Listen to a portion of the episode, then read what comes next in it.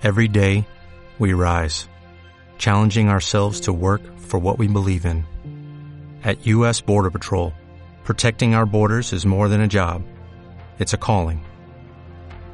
Agents answer the call, working together to keep our country and communities safe. If you're ready for a new mission, join U.S. Border Patrol and go beyond. Learn more at cbp.gov/careers. ¿Qué es la cultura? La literatura. ¿Cómo funciona el arte? ¿Para qué? Un gran escritor, David Foster Wallace, comenzaba su discurso de narrativa creativa con la siguiente historia. Dos peces jóvenes nadaban tranquilamente cuando un buen día se cruzaron con un pez viejo que nadaba en dirección contraria. Al cruzarse, este les preguntó, Buenos días, ¿cómo está el agua? Los dos peces jóvenes siguieron su camino. Después de un tiempo, uno de los peces jóvenes se detuvo extrañado y preguntó al otro, ¿qué es el agua? En esta próxima media hora explicaremos cómo todo lo que compone nuestro estímulo vital es en ocasiones ignorado, pero indispensable para vivir.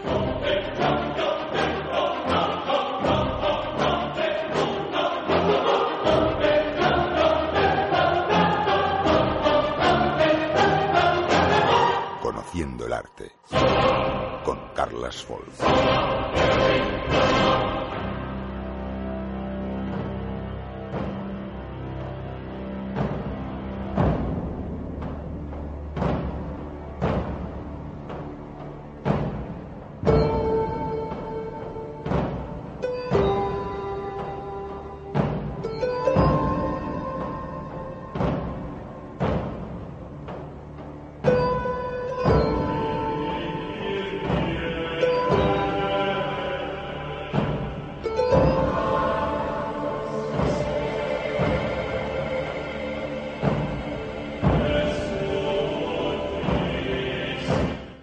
Estamos aquí nuevamente con la sección Conociendo el Arte con nuestro compañero Carlas Folk. Buenas tardes, Carlas.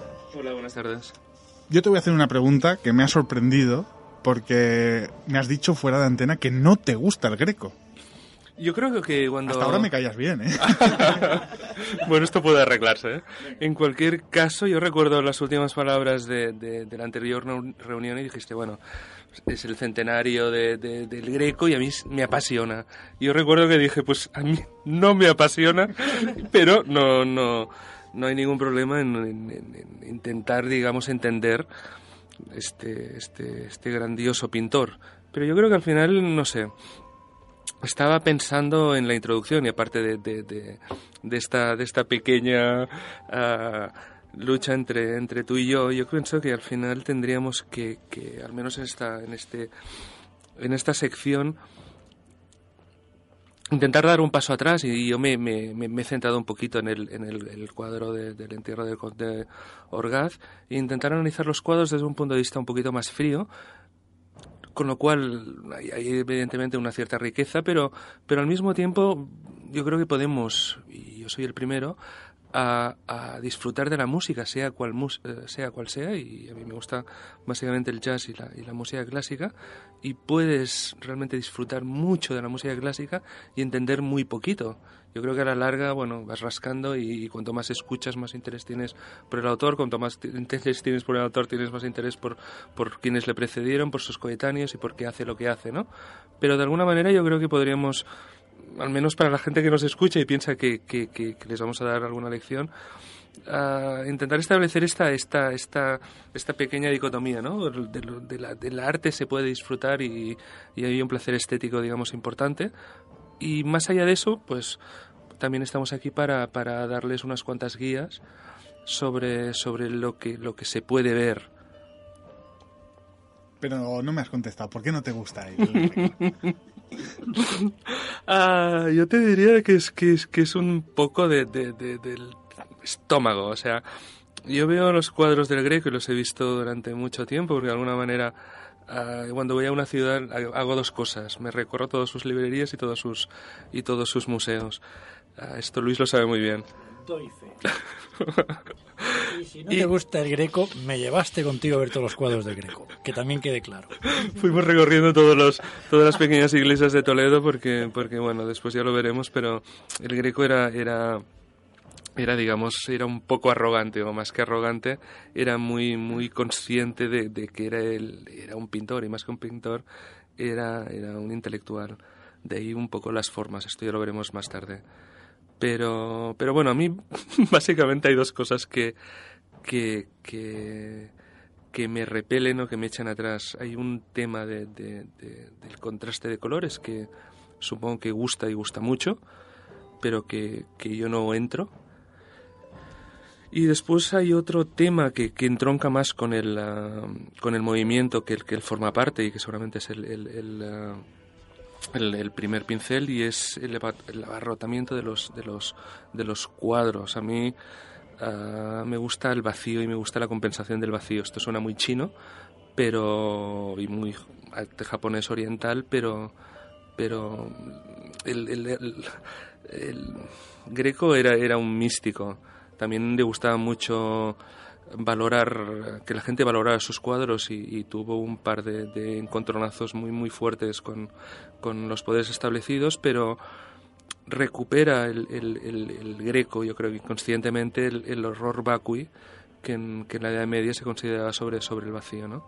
No, no encontraremos ningún cuadro de, la Edad Media, más, no más que cuadro, ningún, ningún fresco de la Edad Media, donde haya ni una sola pequeña parte de de, del retablo que no, que no esté pintada. O sea, el, error del vacío existía y, de alguna manera es absolutamente contrapuesto la idea del, budismo y la tradición oriental, pero para mí Greco esto lo tiene. Y, y yo, por ejemplo, en el cuadro del Conde Orgaz, siendo un poco malévolo, veo demasiada gente. Precisamente hablabas de la música, la música que suena es la de la película El Greco, compuesta por Dangelis, como no podía ser de otra manera. Yo decirte que precisamente por lo que no te gusta a ti es por lo que me gusta a mí, su alto contraste, su capacidad de llenar el cuadro hasta, hasta el mínimo objeto, donde cuando te acercas aún encuentras más gente de fondo, eh, detalles minúsculos donde no te imaginas que pueda haber un detalle. Y por supuesto no sé por qué es este, el estereotipo que usaba de esas caras alargadas esos cuerpos extraños que le acusaban entre otras cosas de, que tenía problemas en la visión. Pero si te parece vamos a empezar por el principio y a preguntar para aquellas personas que no lo conozcan quién era Domenico Theotokopoulos quién era el greco hmm. mm, es bastante bueno esto lo hemos estado viendo por por ah, últimamente en todos los, los, reportajes que se han hecho y esto bueno es últimamente los historiadores ah, se han ah, se han documentado y se han documentado muchísimo sobre el traspaso de del Greco desde Creta hasta Venecia, de Venecia a Roma y de Roma a Toledo. básicamente no, no, no es muy diferente a lo que a lo que cualquier pintor de su época hizo. Lo que ocurre es que seguramente, y esto no es, no es un, tema baladí, es que al final lo que se llama el manierismo, que es el último el renacimiento tardío, de alguna manera estamos entre dos épocas. Y entonces él parte de, de, de Creta, donde él comienza en un gremio, tiene cierto talento, se sabe que su hermano le estuvo ayudando, su hermano era un publicani, que significa el señor que, que que tiene, digamos, por concurso público la facultad de recaudar el dinero. Esto ya salía en, en, los evangelios. Y eran bastante mal vistos, pero, pero acostumbraban a ganar mucho dinero. Después, al final de su vida, el greco, cuando, cuando su hermano vuelve absolutamente arruinado a España, pues le acoge, ¿no? Él comienza en gremios, comienza a, estudiar y a pintar pequeños iconos y entonces a medida que, que, se va fortaleciendo y de alguna manera comienza a confiar más en él mismo y, comienza a recibir la ayuda de su hermano, pues va haciendo un poco el periplo. Eh, Creta es Grecia, pero en aquel momento Grecia, eh, Creta era, era una pequeña colonia de, de, Venecia. Por eso él va a Venecia y por eso él eh, se adscribe al, al, al, al taller de, de, Tiziano. Y entonces cabe recordar que bueno, Tiziano es de los, de los grandes y de alguna manera él, ah, digamos que adopta su arte. Su arte de alguna manera es, es ah, griego y oriental. Y de alguna manera esto cuando venga a España, alguna, entre, entre muchas, será una de las razones por las cuales digamos, para el público español y para Felipe II será, será, un, será una novedad, digamos, que le será muy difícil de encajar y de alguna manera el, el, eh, encargo que tiene Felipe II ah, le desagrada y acaba, acaba absolutamente apartado de la, de la decoración del Escorial pero, pero bueno, está dentro del ADN y dentro de la, de la forma de pensar y de, de, entender el arte.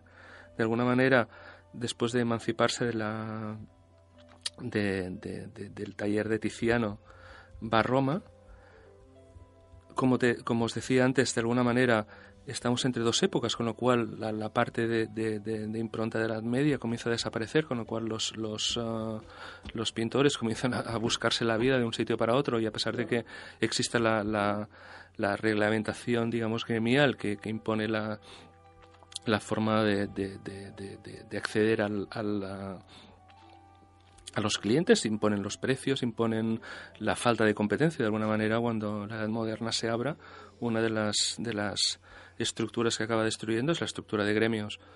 Pues eh, este señor va donde, donde intenta y donde puede conseguir buenos, buenos clientes. En Roma, uh, intentaré resumir, tampoco no consigue lo que él espera como, como, como digamos que artista que, que, se valora y entonces viene a España y venir a España en ese momento estamos hablando de, de Felipe II y estamos hablando de la de la de la, de la cristiandad no debemos de olvidarnos de que, de que España en ese momento es un imperio y Felipe II, a diferencia de, de, Carlos I, es, es, un rey español. Y es un rey español que se ha prometido, por las razones que sea, a, a, construir el, el, el, Escorial, pero de alguna manera está en, guerra. Primero lo estará con los protestantes y después lo estará con, con todo lo que es imperio el Imperio Otomano o la parte, digamos, musulmán de, de, la parte este del Mediterráneo. Él, de todas maneras, cuando llega aquí a España, no tiene muy buena relación ¿no? con Felipe, Felipe II. Bueno, él, él eh, hemos de decir de que, de alguna manera, una de las cosas que él, eh, que él asume y que tiene absolutamente subsumido es que, es que él no solo es un pintor, y no solo era en su caso, pero, pero él lo tenía absolutamente muy claro de que era un pintor, pero además además era un intelectual. Y de alguna manera en todos sus cuadros, de alguna, de alguna forma, esto, esto se trasluce. O sea, no solamente es un pintor, tenemos que pensar, por ejemplo, antes hablábamos de, de, Velázquez. Velázquez ah, pintó, pintó poco, y la razón por la que pintó muy poquito es porque dentro del escalafón de, de, de Palacio, él debía estar pues rango bajo medio. Y, y de alguna manera él, quería y, al final consiguió la cruz de, de, San, San Miguel, yo creo, bueno, es igual. Uh, quería un reconocimiento, que Mozart, por ejemplo, también que es un, un, músico entre, entre dos épocas, les pasa un poquito lo mismo, ¿no? O sea, estamos hablando de, de grandiosos eh, creadores, pero de alguna manera, dentro del escalafón social, con una aristocracia y una realeza y, el clero, estaban, digamos, por encima de los cocineros.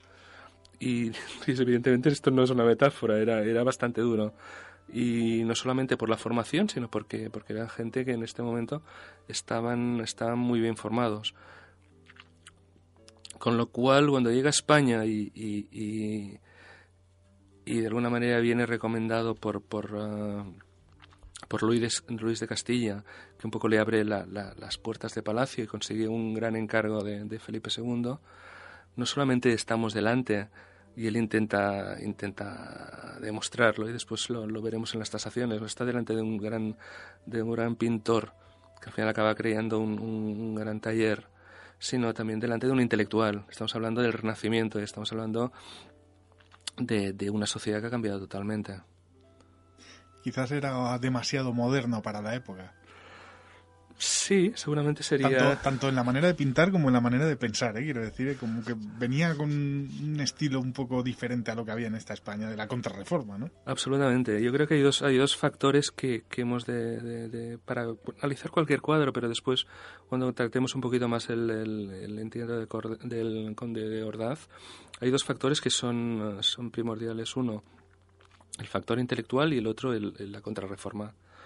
Antes eh, estaba copiando una, una, cita, pero que, me imagino que te encantará y es, de alguna manera yo siempre insisto un poquito de que lo que es el arte ah, hoy en día está un poquito, un poquito distorsionado, porque de alguna manera cuando estamos viéndolo siempre analizamos básicamente la belleza y siempre con, con, ah, con parámetros muy anacrónicos, en el sentido de que estamos trasladando el siglo XX al siglo XVI, siglo XV o la Edad Media. Pero uh, os leeré el comentario de, del monje José de Sigüenza, que era el confesor de Felipe II, y entonces os haréis un poco la idea de por qué este cuadro no, no, no, no gustó. Y, y el, monje, el monje dice, el cuadro te quita las ganas de rezar. Con lo cual estamos hablando de, dos factores que yo siempre insisto mucho en el arte, y es que, la belleza es absolutamente secundaria. Las obras de arte en esta época, y estamos hablando de la contrarreforma, debían inspirar una elevación de espíritu, en el sentido de que cuando la gente las viese, nosotros seguramente, eh, por una cierta, digamos, ignorancia religiosa que seguramente nuestros abuelos tenían, eran capaces, nuestros abuelos o mi abuela era capaz de identificar cualquier pequeña figura que son santos de la época y nosotros ahora mismo son, son iconos vacíos porque no sabemos quiénes son, aparte del Señor de las Llaves y, y unos cuantos más, pero también tenían que inspirar piedad. Y esto es lo que Felipe II, a través de su, eh, su confesor, que es quien lo, quien, quien, quien lo afirma, no encuentra en su cuadro, lo cual no significa que no sea así, pero de alguna manera era demasiado novedoso. Y después nos encontramos en el segundo punto que, que, que no me gustaría, digamos, soslayar, y es la forma en que, en que se valoraban y se pagaban los cuadros. Pues si te parece, lo, vamos a comentar un poco más tarde porque me gustaría incidir en esto que dices de, que los cuadros no necesariamente para que se comprendan o se sientan tienen que ser estéticamente bonitos. En algo que estábamos comentando con Cristóbal también fuera de, micrófono, eh, nuestras visitas que hemos hecho al Museo del Prado. No tiene nada que ver con el Greco, pero es un poco que la gente lo pueda entender, ¿no? Eh, estábamos hablando de Goya, de, de, esa sala de oscura de Goya, ¿no? Y cómo cada uno había sentido cosas diferentes ante diferentes cuadros, ¿no? Yo decía que para mí cuando Júpiter se come a su hijo, es un cuadro, bueno, devora a su hijo, es un cuadro ya no feo por lo que se ve en el cuadro, sino porque feo estéticamente hablando. Evidentemente eh, tiene, tiene arte, pero de cara a la imagen, comentaba que cada uno en ese momento siente algo ante un cuadro que estéticamente no es bonito, sin embargo, cuando, cuando lo tienes delante te produce algo. Y eso es lo que yo creo que se busca en un cuadro, ¿no? Que se, yo, por ejemplo, cuando me planto delante de ese cuadro, que son, son pinceladas, a mí me produce miedo y el gigante de Goya también me produce miedo. Y no sé por qué, no lo comprendo, porque al fin y al cabo es una pintura que con los tiempos que corren casi, casi no tendría ni que producirte nada, pero esa sensibilidad a la que supongo que además en esa época era mucho más, porque no existía tele, no existía nada, que, que les pudiera llevar a ese, a ese sentimiento que eran los cuadros que te llevaban a ese más allá, ¿no? a ese otro lado de la realidad.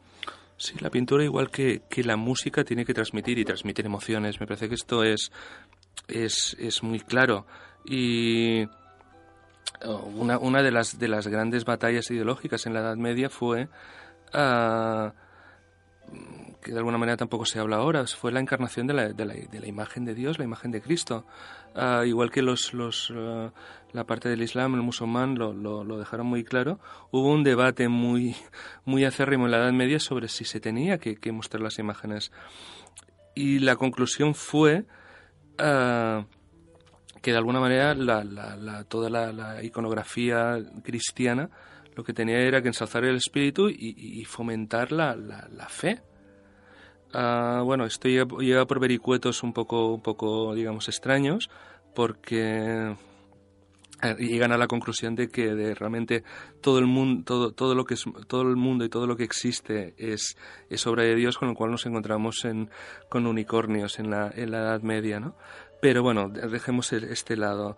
Uh, el arte tiene que transmitir Otra cosa es que, que, lo que intento y lo que intentamos es, es un poco analizar, digamos, el porqué de alguna de las cosas que, vemos y, creo que, es absolutamente aceptable de que, de que los colores transmiten, transmiten emociones y, que es, que es muy bueno. Es muy bueno que sea, que sea así. La verdad es que yo cuando he estado delante de estos cuadros, eh, previamente, claro, lo que nos ha contado también Carles, eso lo, lo intentaba aplicar, pero delante de esos cuadros hay algo especial. Hay algo que te transporta.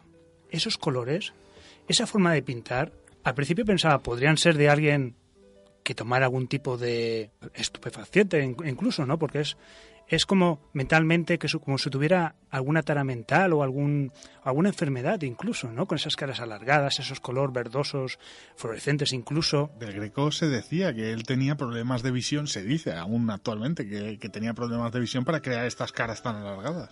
Cosa que siempre se, los estudiosos desmienten, ¿no?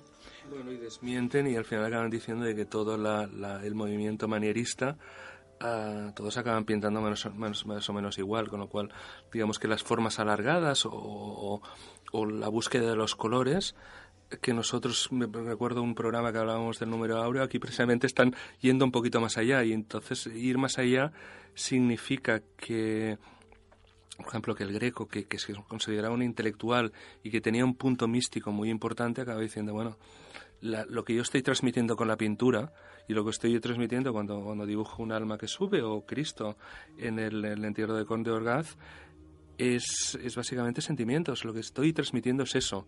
O sea, eh, yo creo que si Greco lo tuviéramos aquí, él, él, no aceptaría, él aceptaría perfectamente de que, de que él no retrata la figura humana. Por eso gusta tanto a los expresionistas, por eso, por eso gustó tanto a Kokoschka o Edward, uh, Edward Munch uh, en tres siglos después, ¿no? Porque, porque se vieron reflejados de que al final las caras alargadas podían significar espiritualidad y, el greco, no lo olvidemos, era, era un gran místico. Tenía tenía la doble faceta de que, de que quería ser valorado y para ser valorados sus cuadros tenían que estar bien pagados, pero al mismo tiempo tenía una faceta religiosa importante. Carles, ¿qué opinas actualmente de esa tendencia que hay, que se relaciona el greco con la familia Caritatis? Es decir, eh, por ejemplo, tenemos a Benito Arias Montano, que pertenecía a esta, vamos a llamarlo, cosa extraña, ¿no? Que era como como una secta, especie de secta, que querían volver como los adamitas, es decir, fuera lo que era la religión, y quizás el greco quiso expresar algo religioso fuera de lo habitual, fuera de la tendencia católica en sus cuadros? Bueno, al final eh, no, olvidemos una cosa, o sea, la, la, iglesia, la iglesia como estamento y la iglesia como, como organización desde, yo diría que desde, desde los buenos principios en cuando se codifica la Biblia o desde el, desde el, concilio de Nicea, lo que tienen muy claro es que la palabra divina que está, digamos, codificada en la Biblia, eh, evidentemente tiene un valor fundamental, pero la interpretación de la, de la palabra divina pasa única y exclusivamente por lo que dice la, estamento de la Iglesia. Con lo cual, digamos que a través de la historia nos podríamos encontrar casos muy, muy paradigmáticos de, por ejemplo, yo sé, Santa Teresa de Jesús estuvo a, punto de ser considerada hereje, con lo cual al final estamos hablando de que, de que cualquier vía que de alguna manera pueda significar una, un cierto apartamiento sobre, sobre la, la corriente oficial de la Iglesia puede ser perfectamente considerada, y así fue, por ejemplo, con, con, Santa Teresa de, de, Jesús como, como hereje. O sea, estamos hablando, pero también estamos hablando de una, de una cuestión política. Yo diría que en el caso del Greco, y no me atrevería a, darme opinión o darme opinión, digamos, fehacientemente, uh, como renacentista que es, Ah, yo creo que crea una espiritualidad, pero la espiritualidad es básicamente eh, propia y muy personal. Yo creo que no lo, yo no lo adscribiría a ningún tipo de, de, de, corriente.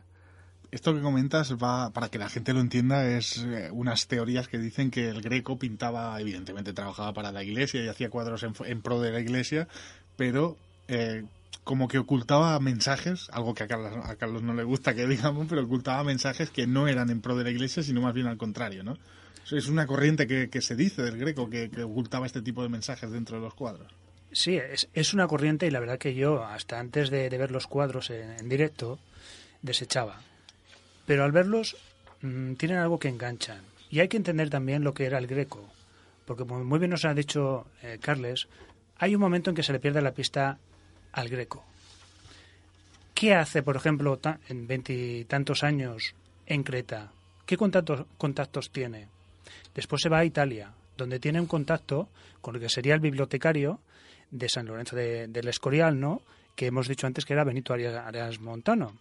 Y este hombre también se relaciona con este tipo de, de corrientes que digamos que intentan enmascarar un movimiento religioso en el que se busca más a Dios desde el interior.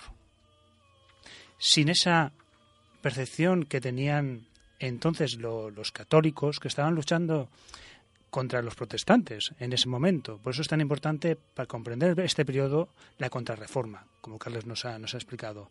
Entonces, yo sí que creo que hay algo del greco que se nos escapa. Porque al ver estas imágenes, a relacionar personajes que habían alrededor suyo, había algo. Y es más, por ejemplo, hay un personaje que a mí me llama mucho la atención, que es Alonso Orozco, que es sin duda uno de los visionarios más importantes de, la época. Y que María de Aragón era la protectora de, este, de este, monje, que era un Agustín, y que precisamente le encarga, hace muchos encargos, ¿verdad, Carles? Hace muchos encargos al Greco para pintar qué? Estas visiones, para dejar estas visiones escritas, ¿O es que el Greco también tenía esas visiones? El que teme sufrir, ya sufre el temor. Los misterios nos miran. Eh, yo aquí creo que está un poco todo relacionado. En aquella época, un poco, antes hemos estado hablando, bueno, Carlos ha mencionado a Felipe II, un rey muy, muy peculiar ya en, en según qué, qué aspectos y bueno, supongo que encontrarse en su día en Toledo con Felipe II y el Greco fue algo ya no una casualidad, pero sí que es curioso que, que aparte de que Felipe II en su lecho de muerte tuviera muchas reliquias y fuera muy religioso y, y todo y todo eso, que, quiso morir con un cuadro de del Bosco y, y que a la vez en el Escorial también hubieran pinturas pinturas de, del Greco, ¿no? Y, es todo como, parece que no, pero como un entramado. y escuchando hablar a, a Cristóbal y, los datos que está dando Carlos, eh, más allá del cuadro, es como que todo hay un, no sé, hay un nexo de unión, una conexión. Bueno, hemos de pensar que, que al final tenemos, tenemos una, una, falsa idea y esto proviene de, es una idea absolutamente contemporánea de, de, la libertad del pintor. O sea, nos podemos encontrar con todas las vanguardias del siglo XX que analizamos ah, en el anterior programa sobre el impresionismo y, la necesidad que ha existido y que sigue existiendo sobre, sobre ser original y ser innovador. Y yo creo que, que en, cualquier, en cualquier pintor, y el Greco no es en absoluto una excepción, nos encontramos que, que los cuadros están absolutamente tasados. Y os pondré un ejemplo que ahora, ahora leeré sobre el Conde Orgaz, sobre el entierro, pero al mismo tiempo, ah, dentro de, este, de, este, de estos cuadros donde, donde se le marcaba todo lo que todo lo que se, que se esperaba de él y de alguna manera por eso por eso le pagaban y por eso era un encargo todos estos cuadros y, y, los cuadros que vaya pintando sobre retratos de, la gente de la época para pequeñas iglesias. Y al final tuvo un, un, taller que, que, que, por un lado dicen que funcionaba por muy bien y por otro decían que bueno no dejaba de acumular deudas pero bueno esto ya es una es otra cuestión Ah, hay, hay una, una, impronta personal muy importante, muy, muy importante. O sea, os leeré esto porque es, es absolutamente uh, paradigmático.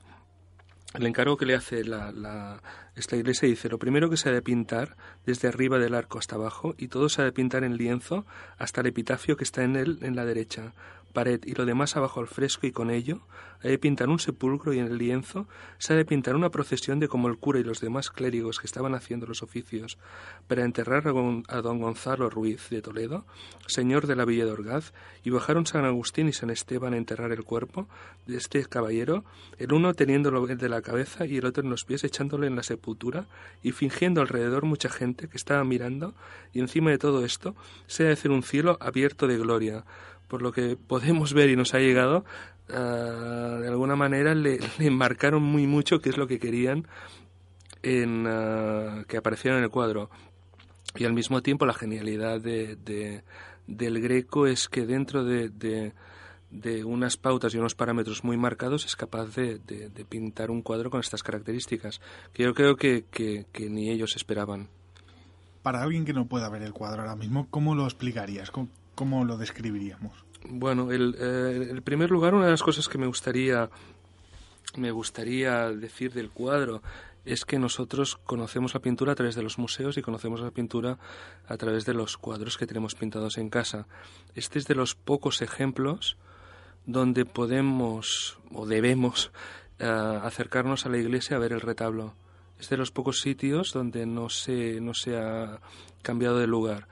Y, esto no, no es un, tema secundario.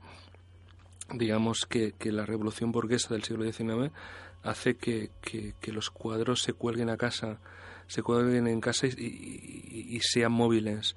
Ah, toda la pintura de la humanidad hasta, hasta hace 100 años, ah, todo el arte tiene un fin y una utilidad, que es lo que antes hablábamos sobre, sobre difundir la fe y elevar el espíritu y, y y estaba en los sitios que estaba. Esto está, este cuadro está, es un retablo y está dentro de una iglesia. Y todavía, bueno, tienes que acercarte a Toledo, lo cual invitamos a, todo el mundo que lo haga a, verlo. Esto es el, la primera cuestión que creo que no, que no, que no es, no es, no es baladí. La gente que veía este cuadro era la gente que iba a misa. Y el cuadro tiene, tiene, tiene esta función. Otra cosa que yo creo que sería muy interesante que, intentáramos analizar es que estamos dentro de la tradición, digamos, medieval de los retablos. Ah, los retablos en la Edad Media venían cortados y venían eh, eran diferentes cuadros donde digamos la parte central era Jesús y después teníamos cuadros adyacentes que podían ser dípticos, trípticos. Ah, pero estamos ya al final del Renacimiento, estamos en la época tardía y ya no solo lo vemos por la, capacidad de, del pintor de, digamos de escaparse de la tradición sino dentro de la, de la formación del cuadro. Pero aún así tenemos toda la, parte de arriba que es la, las bóvedas de la iglesia donde, donde queda, de queda marcado. Este es otro otro otro aspecto que, que realmente se nos, se nos puede pasar ah, desapercibido pero pero pero es importantísimo Carla, eh, veo que tienes, recordemos que el nombre del cuadro es El entierro del conde Ordaz, ¿no? Y lo tienes aquí delante en una hoja de papel, pero me resulta curioso ver que está llena de números, de letras y ¿Qué es? ¿Qué es lo que quieres indicar con estos números, letras y todo? Bueno, lo que estos números y letras son, son bueno, este es un, cuadro que, que, podríamos, podríamos bautizarlo en el quién es quién de la sociedad de la época. Uh, Estamos hablando de que, Felipe II tiene como, como encargo y, es patente es luchar contra, contra, contra los protestantes y después ah, hacer la guerra a los, a los musulmanes. Con lo cual, el, punto, digamos, principal del cuadro, que creo que es lo más, lo más importante, que no nos tiene que pasar por ah, desapercibido, es quién encarga el cuadro y por qué este cuadro se encarga de un, antiguo señor que, que, en ese momento todavía no era conde, que es el señor de la Villa Orgaz, y es una misa, este señor paga dinero para que se haga el cuadro y para que los, los, los, monjes y los párrocos ah, hagan misa por su alma. Esto no existe en el protestantismo, o sea, es el, punto, digamos, básico de la diferencia de, de este cuadro o cualquier otro cuadro que nos podemos encontrar más allá de la Reforma. Eh, los protestantes, como, como bien sabéis, no tienen purgatorio, ni se, ni se, ni se rezaba por, por, por su alma, y esta es una de las, de las bases de la contrarreforma.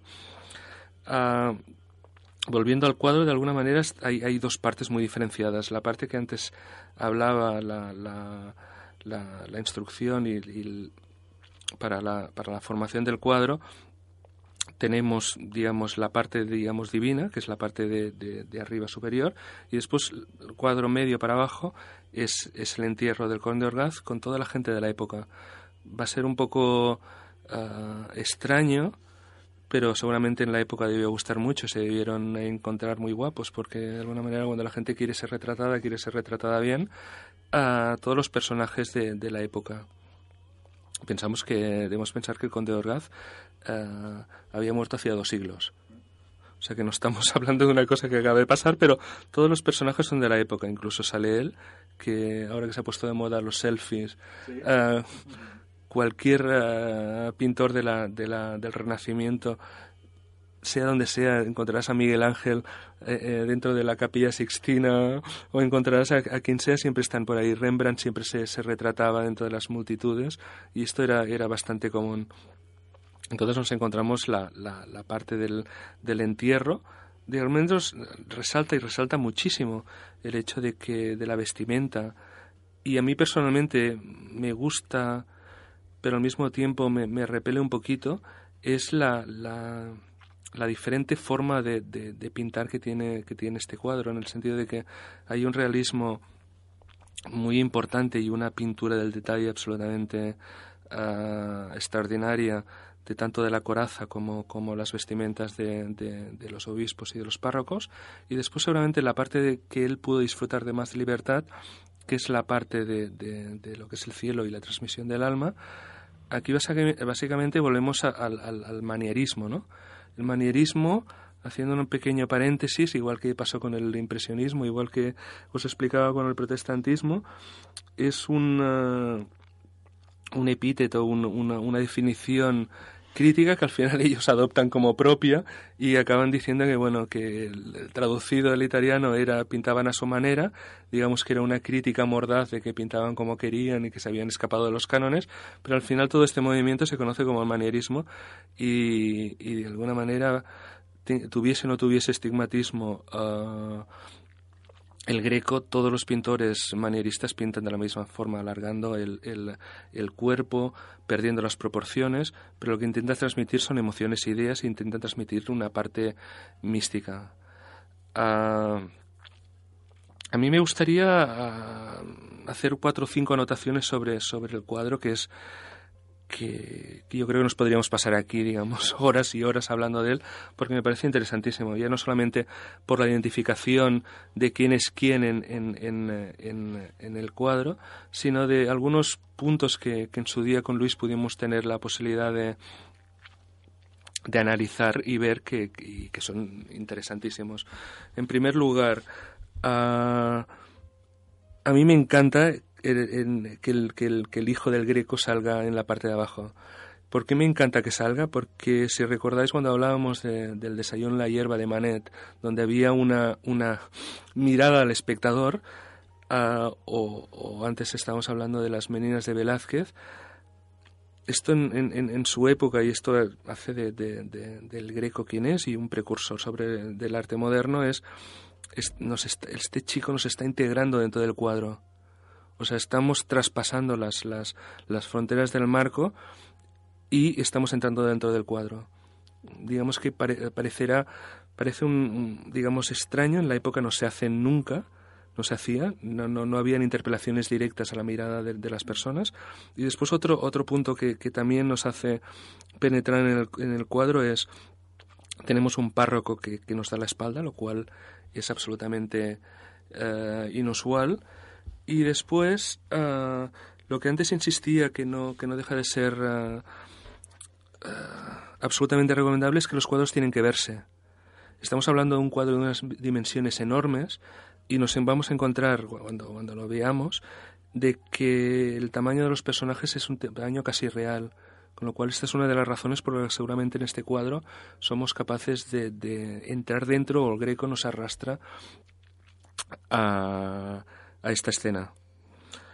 Esto, esto por, lo, por lo que hace, por lo que respecta a la, digamos, a la franja media baja. En la parte alta es donde él tiene muchísima más libertad.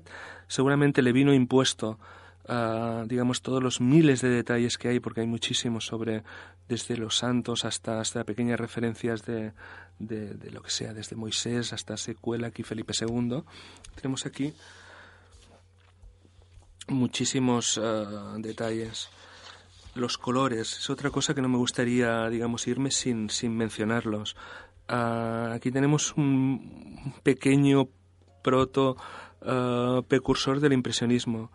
Si nos fijamos en todos los en todos los vestimentas negras no están pintadas son manchas de colores. Esto hace de Greco algo absolutamente único. Quizá en la parte de arriba es más obvio porque de alguna manera hay un cierto deslizamiento. Perdona que te corte un momento pero muchos no tienen cuerpo es solo una mancha negra constante entre todas y cada una de las personas pero es absolutamente imposible de ver si no te fijas y te quedas mirando solo se ven los, no recuerdo ahora cómo se llama esto que se ponían en el cuello, los... Gorgueras. esa. Solo se ve eso y con eso y una cruz y algún objeto que te hace parecer que... Pero no, no, no, no hay cuerpos en esta imagen. En esta en concreto no hay cuerpos. No, no hay cuerpos, pero de alguna manera cuando lo estás viendo y tenemos que pensar que la gente iba entrando en la iglesia, ah, estaba hecho a suficientemente distancia como para que, para que resaltase. Con lo cual, si volvemos a, las prácticas y, a la, y a la teoría del impresionismo, lo que el ojo ve son, son, son las manchas y ve el vestido. Nosotros vemos significados, no vemos colores. El ojo o el cerebro no, no es capaz de, de ver lo que, lo que no existe. Después, otra cosa que me gustaría uh, también denotar que, que que es, que es importante es, seguramente este cuadro en el Renacimiento, si lo hubiese pintado, seguramente no lo hubiese abarrotado tanto. Una de las cosas que yo ah, comentaba de que, de que me gusta o me gusta mucho menos es una tendencia que tiene, que tiene el manierismo y tiene el greco y es crear historias. Aquí estamos hablando de una historia y estamos hablando de, de un pequeño relato. Este pequeño relato pasa por, por, por el, el deceso de este señor, pasa por su alma, pero al mismo tiempo tenemos aquí todo lo que es el Génesis, tenemos el, el, eh, purgatorio, tenemos, eh, tenemos menciones de, Con lo cual, si miramos este cuadro desde un punto de vista, digamos, moderno y buscamos la perspectiva, la encontraremos, la encontraremos, encontraremos varias perspectivas, lo cual a, a, mí, para mi ojo, me, me crea cierto abarrotamiento, pero pero es absolutamente válido. Sí, porque en la, en la bruma, que podríamos decir en la nube que, que, se encuentra sobre todo en las partes ya más altas, cuando, claro, aquí con, con, el iPad tenemos la tecnología suficiente como para hacer un gran zoom, te encuentras que dentro de, de, esas nubes y en el fondo hay cientos de caras, no, no decenas, cientos de caras escondidas que están mirando también la escena, que se supone que son ángeles, almas, etcétera. Estos son pequeños detalles que yo creo que, que por desgracia está tan visitado que es, es complicado. Sería muy complicado estarse media hora mirándolo, una hora mirándolo, porque, porque no deja de pasar gente, gente por delante, pero pero, pero es así cierto. Y después los, los colores, tenemos una contraposición, fijaos que, que no existe la luz la luz la, la transmiten los colores lo transmiten los tejidos, con lo cual hay una, una contraposición que, en, que en, el, en, el, en, el, movimiento pictórico posterior, que es todo el, tenebrismo y básicamente Caravaggio, donde hay aquellos contraluces muy fuertes, aquí en parte lo estamos viendo también, o sea que, que a pesar de mi, mi poca querencia por, por, por el greco, Uh, yo creo que hay muchos factores que lo hacen, lo hacen estar dentro de los, de los grandes. Antes hablábamos de, de, la espiritualidad del greco y hasta qué punto ah, era, era, digamos, un personaje único. Yo creo que, que no sé hasta qué punto ah, tenía, digamos, un pensamiento fuera de, de, la corriente. Yo creo que se guardó muy mucho de opinar porque después de tener dos encontronazos, el primero con la, con, ah, con la corte y el segundo con el obispado, Ah, los pintores también tenían que, que, que, vender y, comer, con lo cual el éxito posterior pasa por, por pintar ah, motivos que gustaran y, que le pagaran. Hay una, una, con, con, Felipe II el encontronazo es más, digamos, espiritual. Con el obispado es, es digamos, un, un encontronazo, digamos, eh, no sé si llamarlo divertido, pero de alguna manera los cuadros en aquella época se, se, se encargaban que digamos que en el Código Civil actual sería el contrato tipo germánico para las obras, o sea, tú vas haciendo y te pago por certificaciones. Esto de forma un poco bruta sería exactamente lo mismo que hacían en su época, le pintaban y entonces después de pintar él decía lo que consideraba que valía su cuadro. Y estamos hablando de un señor arrogante, pero yo diría que más que arrogante era orgulloso y sabía lo que, sus cuadros significaban y lo que valía. Y después están los recursos propios de, cada una de los de las pequeñas parroquias que le fue que le fueron comprando porque se le habían cerrado digamos la, parte del gran clero y, y, la y la y la corte se le habían cerrado las puertas y en la posibilidad que tenían de pagar lo que él pedía se cuenta que con el obispado estuvo más de tres años discutiendo hasta llegar a los tribunales y acabó con un enojo por las dos partes. Uno porque un señor le había el, el obispo de, Toledo le había discutido demasiado el, el, precio y él consideraba que no se le había pagado lo que su obra lo que su obra requería. Tenemos que tener en cuenta y esto también es otra anécdota, pero que, que dice mucho del Greco es que en plena campaña después de, encargar el martirio de San de San Sebastián creo que es San Sebastián, si no me...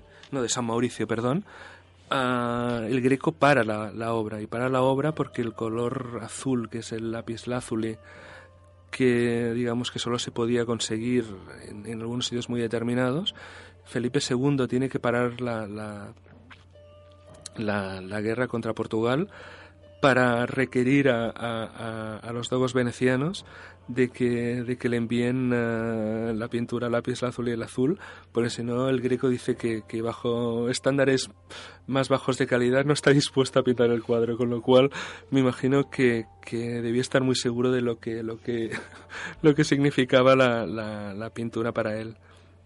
Imaginemos, imaginemos a un pintor, o sea, la situación de un rey que es rey, que además está en guerra contra Portugal y que decide, o sea, le toca tanto la moral el, greco pidiéndole seguramente este color que decide parar la guerra, hacerle caso, traerle la pintura para enviar emisarios a Venecia para traerle la pintura. Mira, ahora nos enseña que tiene que tiene ella lápiz lápiz. Ahora no me sale la Lápiz azul. ¿eh? Esa, gracias pero que tiene que ser una es, es, es grave la situación eh curiosamente debió, pero ser, el, debió tío... ser tremenda debió ser tremenda Luis ¿qué quieres comentar? Sí, hace ya un buen rato ¿no? que estoy viendo el cuadro supongo ¿no? que hay alquimia aquí ¿eh? no no estaba ¿No? mirando eso estaba mirando que, que es eh, realmente precioso tener una fotografía del siglo XVI ¿no? porque no es más que una fotografía porque puedes ver cómo iba vestido el obispo el sacerdote ese chaval, ¿no? El, el, monje que tenemos ahí, los caballeros, parecen de la Orden de Santiago, ¿no? Al menos veo ahí algunas cruces que tienen pinta de ser de la, de la Orden de Santiago. ¿Cómo, si ves? Sí, sí, ahora que ampliamos con esto del zoom y estas cosas, ¿no? ¿Cómo interpreta o cómo interpreta el autor eh, eh, la figura del ángel, ¿no? Hay varios ángeles por aquí, los amorcillos, ¿no? Los amorcillos son esos ángeles pequeñitos, los ángeles niños, pero también hay ángeles grandes, ¿no? la idea de la época, ¿no? De que el ángel recoge el alma, se ve perfectamente como parece que lo recoge y lo sube hacia arriba, hacia donde está, pues el padre, ¿no? Ahí dibujado con vestiduras blancas, ¿no? Pero fíjate las barbas, casi todas las barbas son de dos tipos, ¿no? Así como puntiagudas, los bigotes puntiagudos. La, perdona, ¿no? la Trinidad perfectamente representada también. Perfectamente ¿no? representada, ¿no? Fíjate, ¿no? Las, eh, la, el bigote, las barbas, es que es el reflejo de la época, es auténticamente el reflejo de la época, lo cual no deja de ser impresionante, ¿no? Porque... Hoy pido disculpas. pido disculpas por los sonidos, porque estamos con los iPads, estamos con las hojas, estamos intentando ver los cuadros y bueno, pues pasan uh -huh. cosas los gestos de las manos, ¿no? Incluso.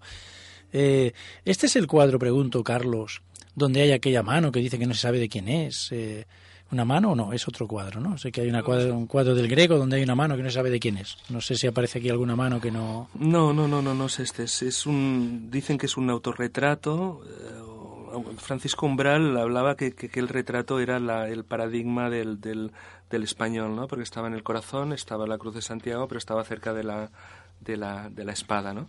Y el, y el retrato que puede ser el, suyo, en cualquier caso, yo no creo que tenga tanta tanta similitud porque si, si miramos el cuadro de, del conde de Orgaz, comenzando por la izquierda, eh, el greco se autorretrata en el sexto lugar.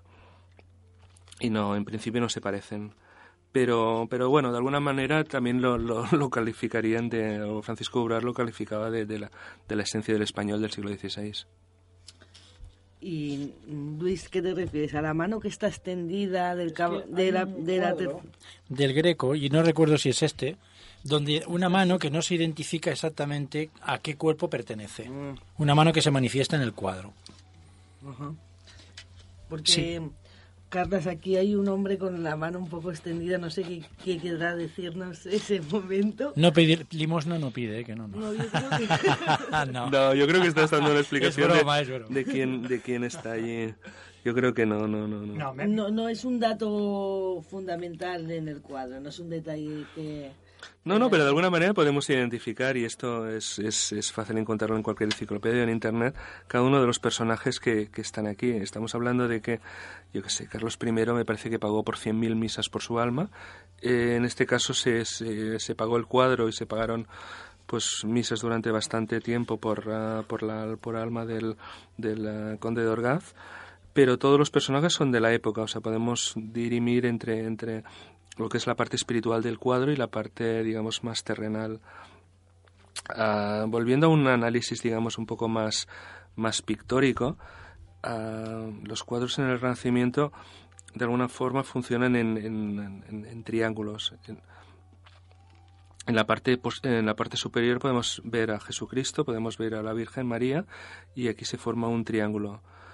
Uh, contrariamente a lo que a lo que a lo que dicen las escrituras de que Jesús está a la derecha del Señor, ah, como buen publicista, el greco sabe que nosotros miraremos la, parte derecha antes que la izquierda, con lo cual se invierten un poco los personajes, igual que en los periódicos la, publicidad de la parte derecha vale un poquito más que el de la izquierda, a, a pesar de que parezca un, un comentario un poco mundano, si nos fijamos, la, la, en la parte superior la derecha tiene muchísima más preponderancia que, la izquierda.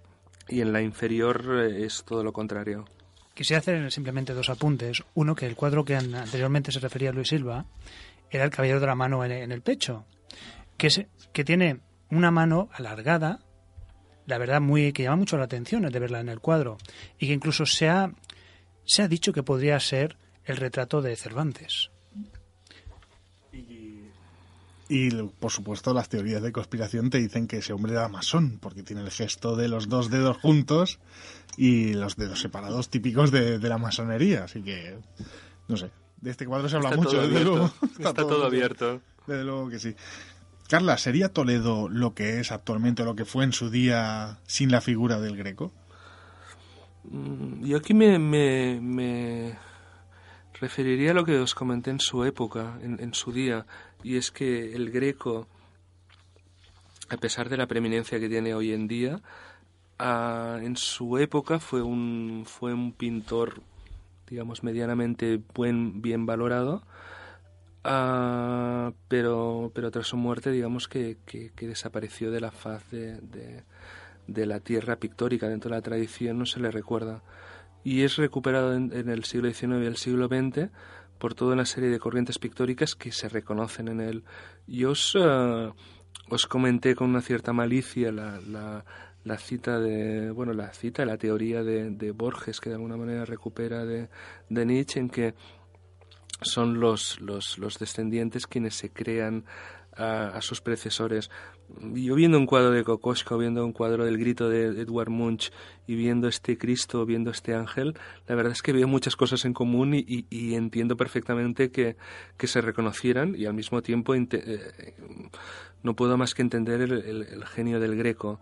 De alguna manera, al mismo tiempo también diría de que, que la gente que es capaz, o los pintores o los creadores que son capaces de, ir un poquito más allá de lo que, de lo que se espera de ellos o simplemente de, la época, pues acaban incomprendidos, ¿no? Acaban siendo bastante incomprendidos. El Greco murió y murió en, en soledad. Se dice que, que hay las dos teorías de que, que, murió con, con siendo una persona adinerada o con bastantes deudas. En cualquier caso, el, el, taller funcionó muy bien, pero no es hasta mucho más tarde donde, donde la figura de, de Greco es recuperada y Toledo ahora mismo yo creo que, que no puede entenderse sin él.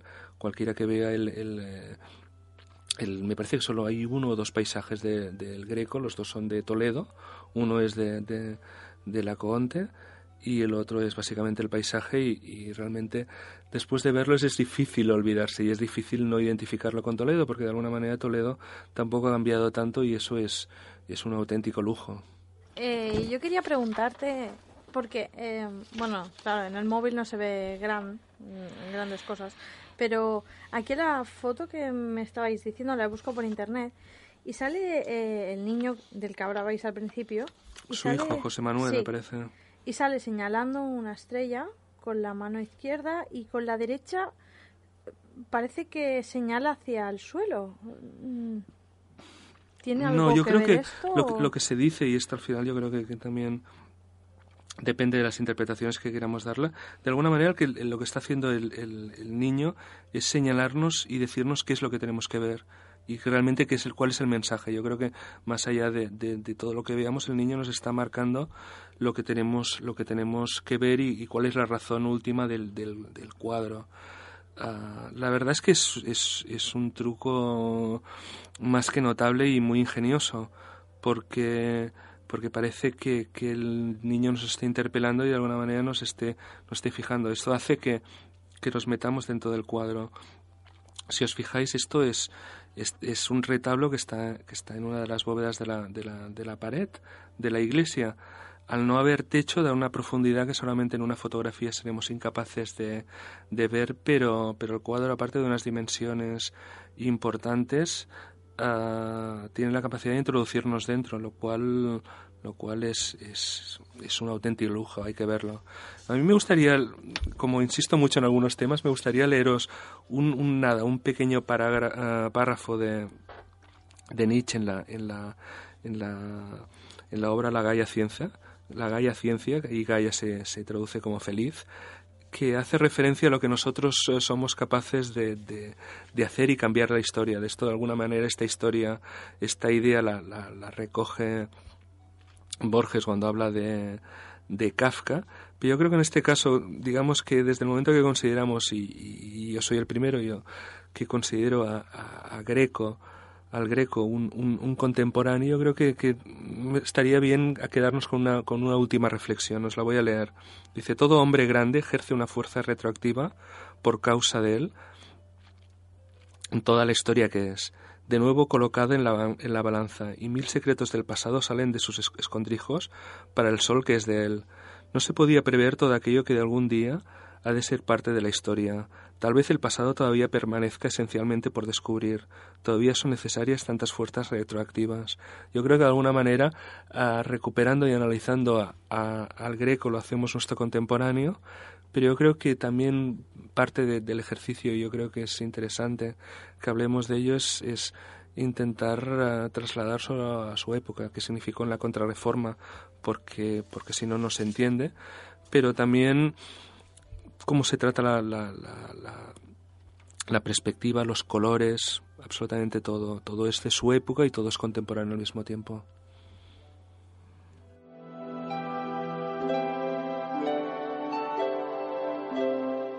Estás escuchando. Los misterios nos miran. Entra sin miedo.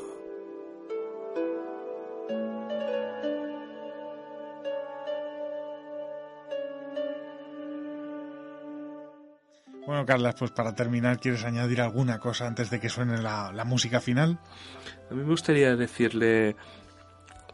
¿Ana? Ana, que, que, el niño que es el, que es el hijo de, de, del greco lo podemos identificar y podemos saber que es de él porque hay un, uh, hay un pañuelo que, donde está escrito su nombre Normalmente los, los, eh, los pintores acostumbran a firmar los cuadros, en cualquier caso en este caso no es necesario porque, porque es un cuadro de encargo y estamos lo que hablábamos entre dos mundos el renacimiento los, los, los genios y los pintores y los intelectuales eh, comienzan a pensar por ellos mismos pero el, por ejemplo el, eh, escribir su nombre dentro del cuadro esto por ejemplo lo hacen mucho en el arte japonés en, eh, en el arte del siglo XVI no se hacía. Bueno y para la próxima sección que vamos a tener Carla ¿Qué quieres que traigamos? Esta vez te toca a ti elegir. Ah, sí, sí, sí. Bueno, pues... Mm, podemos, podríamos, eh, si os parece, seguir un poco la línea y cogernos, si os parece, alguna exposición que esté en Barcelona o en Madrid. Podríamos o hablar de Le Corbusier o hablar de Cézanne que está que está en Madrid es interesante porque así es una ocasión ya personal mía y yo creo de todos de, de acercarnos, hablar un poquito de él y después o ir a la exposición antes o después. Pues ahí lo dejamos para el próximo para la próxima sección. de acuerdo, gracias a vosotros.